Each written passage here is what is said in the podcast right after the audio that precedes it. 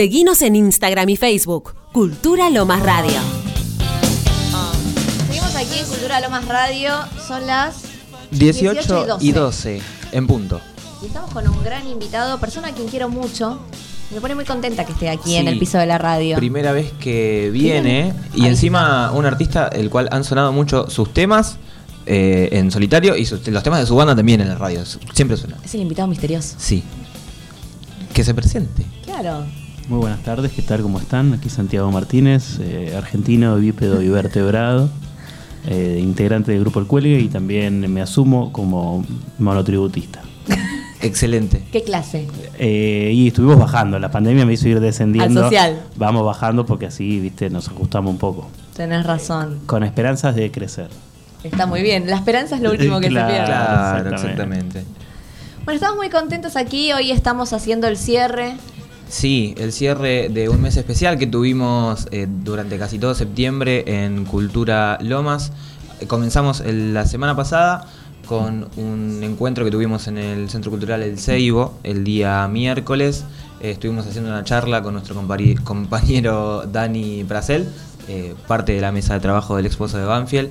Eh, también tuvimos la presencia de Nahuel Cruz Amarilla ese día, cantante de La Perra que los parió, en una jornada en la que estuvimos rememorando y recordando los eh, 45 años de eh, la Noche de los Lápices. Eh, y hoy los vamos a estar cerrando en el Teatro del Municipio con, bueno, va a estar Santi tocando, va a estar Solgado también, artista local. eh, Y el Ensamble Sur. Y el Ensamble Sur también. ¿Cómo te preparas para el día de hoy? Tengo muchas ganas de cantar, independientemente de, de o no, dependientemente de la- del contexto, ¿no? que por supuesto me sensibiliza mucho, me puse muy contento cuando me invitaste y no dudé un segundo. Eh, tuvimos algunas cosas que resolver en casa para llegar a tiempo, pero eso no pasa nada, ya está hecho. Y mm, No hay nada que no tenga solución. Total, nada es tan grave. Bueno, justo estamos en un tema que, que por ahí no, la no le aplica la frase a esto, pero eh, no, contento. Y tengo muchas ganas de cantar también porque no estuvimos cantando nada todo este último tiempo en las músicas. Entonces eh, hay como muchas razones. El contexto ayuda porque, bueno, la, la concentración, digamos, del- de, lo que propone el- la situación también a uno le da más ganas por ir de cantar canciones como más sentidas, ¿no? Donde el contexto ayude y también por ahí uno viene tocando mucho de noche, mucho ruido y cosas y esto es otro otro plan. Claro. Sí, eso es un set acústico, mucho más tranquilo. En un teatro, está teatro. muy lindo, todo muy bien puesto, así que contento y con ganas de, de lo artístico y también de lo, de lo militante, digamos.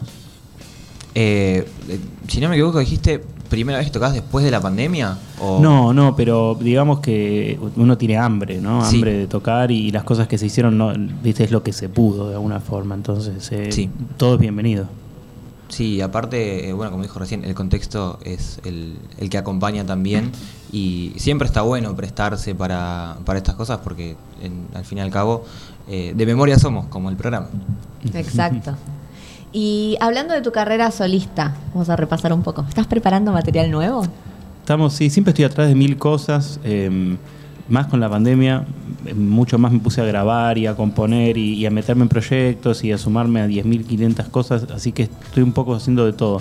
Ahora sale eh, pronto el disco con Guido, que empezó como una canción y terminó en un disco de 10 temas. Nos, fuimos, nos volvimos locos.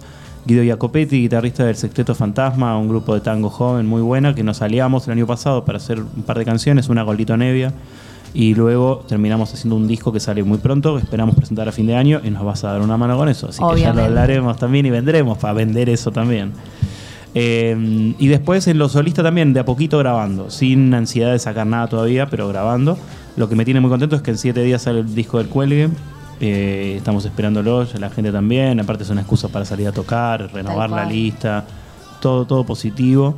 Y mm, bueno, nada, siempre planeando más cosas, ¿no? Pero en principio estamos en esas. ¿Y con el cuelgue qué fechas se vienen ahora?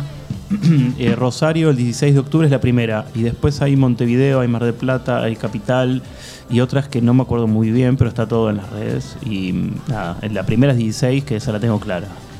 No, está buenísimo porque aparte de a poquito se empezó a activar, se van Sí. abriendo los, los aforos, el protocolo. Y las giras me imagino que también se extrañaban bastante. Sí, sí, sin dudas. Yo eh, me disfruté de la cierta ermitaneidad Eh, hay cosas de las giras que no creo que extrañe nunca, como las esperas y Claro. los mu- muchos tiempos muertos de a mucha gente, ¿viste? Es como que la ansiedad ahí. eh, pero nada, es un trabajo hermoso, o sea, no, es un detalle realmente al lado de las ganas de laburar que tenemos y de salir a tocar, sobre todo.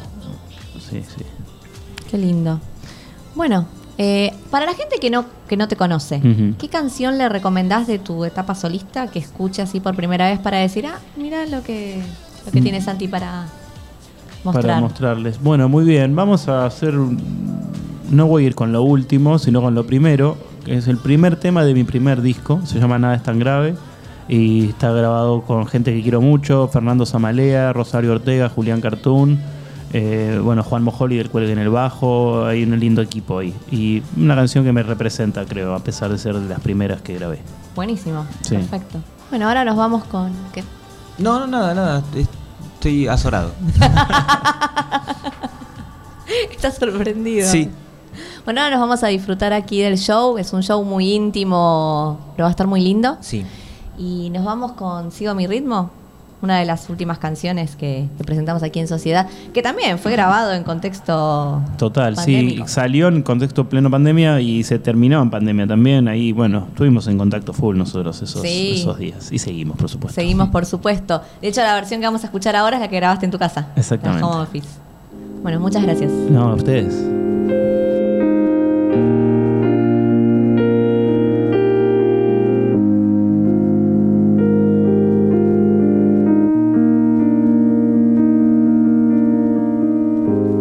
Bajo la necesidad, vuelvo a mi velocidad, sigo mi ritmo.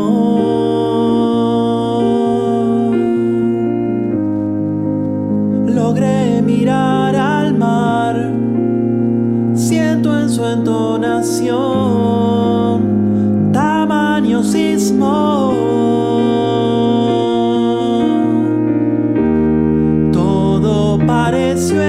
achar.